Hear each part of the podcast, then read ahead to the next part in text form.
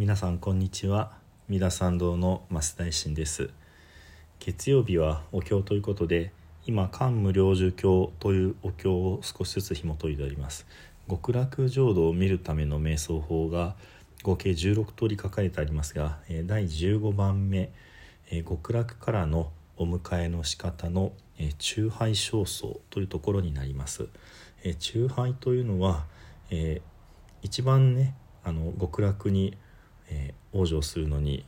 まあ、お迎えが豪華なのが、えー、上盆、えー、上拝正僧第14番目になります。これは菩薩様たちの、えー、この世で命がなくなってからね極楽に迎え取られる様子でしたが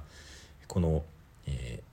中拝正僧真ん中のという感じですね。でこの中拝正僧でもさらに3つに分かれます。これが、えー、中盆上昇中盆中小中盆下昇という言い方になりますが、えー、中盆中小は大乗仏教の菩薩様ではなくて小乗仏教のビクの方ご自分のことを第一に考えて修行なさる、まあ、古い形のねあの修行者僧侶の方々の、えー、そういう中でも極楽に生まれたいと願われた方の往生の仕方が書かれてありました。で今読んでる「中盆中上」というところになりますけどもこれは時々お坊様のようなご修行をなさる熱心な在家の信者の方々いわゆる孤児と呼ばれる方々の、極楽への往生の場面になります。具体的に、えー、ある一日を限ってお坊さんのような戒めを守るというそれが八戒祭もしくは三味会もしくは、えー、具足会というふうにね、まあ、8つの戒め10の戒め、250の戒めこういうことがこのお経の中には書かれてあります。でただその戒めをねあの守るって宣言するだけではなくってちゃんとそれをかけることなくね行うそして、え、意義も保つまあ姿勢をちゃんとしている、まあ、それは体の姿勢だけではなく心の姿勢もね。でそういうふうにきちんと戒めを守ろうとして、えー、時々ねそういう日を作ってご修行なさる。この功徳を極楽に生まれたいというふうにね回し向けることによってこの方が亡くなる時に阿弥陀様が、えー、眷属。この眷属がどういう方々かはちゃんと書かれていません。菩薩様なのかお坊様なのか。わからないですけども、えー、そういう阿弥陀様お一人ではなくってその仲間の方を連れて金色の光を放って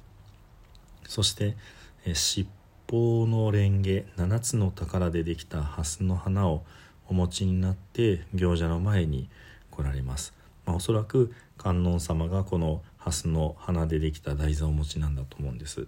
そしてこの、えー、行者ねえー、この世で一生懸命にご修行なさった熱心な在家信者の方は、えー、空から声が聞こえる。でその声というのがこの「あなたは、えー、心がけの良い男の方でした」善男子、えー、善男子を褒めたたえてあなたの、ような、えー、善人は、えー、三世の、えー、諸仏様の教えに従ったからお迎えに来ました。三世の諸仏の、えー、三世っていうのは過去現在未来。で諸仏もろもろの仏ですので複数形ということですね。大勢の仏様がみんながみんな大事だっておっしゃる教え。まあこれつまり戒めになるわけですけどもこれももう少し掘り下げると悪いことをしないという戒め良いことをしろというしましょうという戒めそして、えー、みんなを救おうと。そういうねあの、まあ、3つの菩薩の菩薩様の戒めというものがありますがそういうふうに全ての仏様に通じるような戒めをちゃんとあなたは守った。だから、えー、私がお迎えに来たんですよ。ですので、まあ、この空中からする声というのは結局は阿弥陀様のお声ということになろうかと思うんですけどもそういうお声がかかって気が付くとこの行者の方は、えー、蓮の花の上に、まあ、いつの間にか座っていた。というところまでお話をさせていただきました。今日はこの続きになります。蓮華即合。蓮華の花はすなわち合わさる。ですので行者の方があ蓮の台座にいるぞって思ったらシューッと閉じていく。まるで宇宙船のハッチが閉じてこれから、えー、宇宙船でね、えー、外に飛び出していくかのような感じですね。蓮華が閉じます。そして小王西方極楽世界、えー、そして西方極楽世界に生まれることができる。でどこに生まれるかというと財宝地中、え宝の池の中にということですね。蓮の花ですので池の中に咲きます。この、え行者が座った蓮が閉じてそのつぼみが極楽の宝の池の中にある。ということですね。そして今日七日、え、7日を経て蓮華ナイフ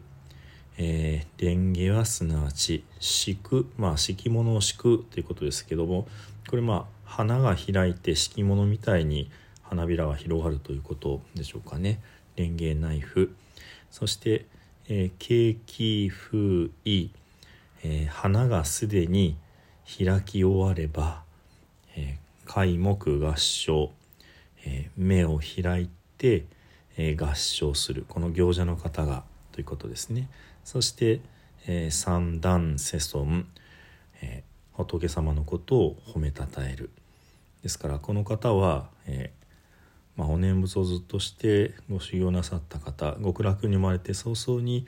まあ、7日かけて花が開いたら目が開いて仏様のことを褒めたたえる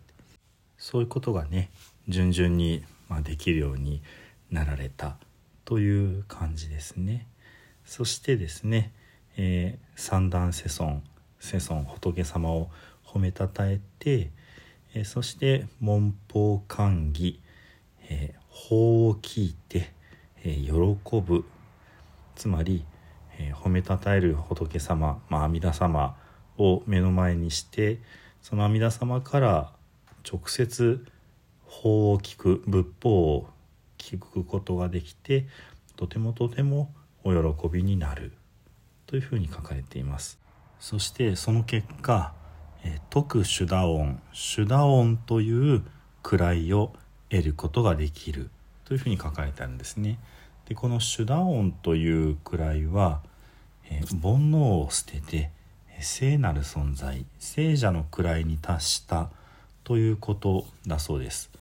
これは少女仏教の、えー、修行者の悟りに至る位の4段階の第1番目。ということになるんですね。でこの第4番目がアラカンという位になります。これを踏まえて、えー、前のね、えー、中盆上昇のこの少女仏教の修行者、えー、ビクの場合はどうだったかっていうと極楽に生まれてすぐにアラカンに達していました。対してこの、まあ、一段グレードが下がった中盆中上の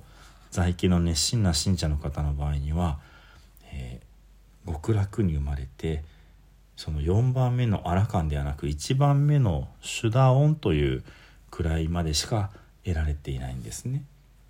じゃあ、えー、このアラカンの位は得られないのかっていうとちゃんと得られるって書いてあります。それが今日半合意半分の項という時間の、えー、終わった時に半分経った時に上アラカンというふうに書いています。アラカンを成し遂げる。ですので、えー、1番目の位で極楽に行ったらすぐにまあ一種の悟りを得ますけどもその4段階目の一番上の悟りに至るまでは半号という時間の流れが必要だというふうに書かれてあるわけですね。この半号というのはこれ1号が1項カルパ1項というものが43億2,000万年という説があります。ですのでこれをもとにして考えれば、えー、半号なので半分ですのでまあ21億年何がしというような時間の流れということになりますね。だからまあとてつもなくとんでもなく長い時間になってしまうわけなんですね。この中盆中小の、えー、修行者は極楽の蓮の花の中で7日間だけいてこの7日目に花が開いたらもうパッと目が開くというふうに書いていましたですからここはまあまあのスピード感があると思うんですねところが、えー、仏法を聞いて、まあ、阿弥陀様に出会って、えー、非常にこう喜んだその後に、えー、この正常仏教なりの最高の悟りに至ろうと思うと半号という非常に長い21億年もの時間がかかってしまうということになります。まあこれある意味この大きなスケールの数字が出てくる、えー、まあ布石というかね第一歩目になるかなっていうふうに思います。で、えもう最後のね「上アラカン税名中盆中上者」ということで、えー、これが中盆中上のものである名付けて中盆中上というふうに言うんだっていうふうにして、えー、この、まあ、お経の一区切りが終わりになります。次回からね、えー、中盆下生に移っていきたいと思います。では最後に十平の念仏ご一緒にお唱えください。土生十年ナムアミダブナムアミダブナムアミダブナムアミダブナムアミダブナムアミダブナムアミダブナムアミダブナムアミダブツナムアミダブ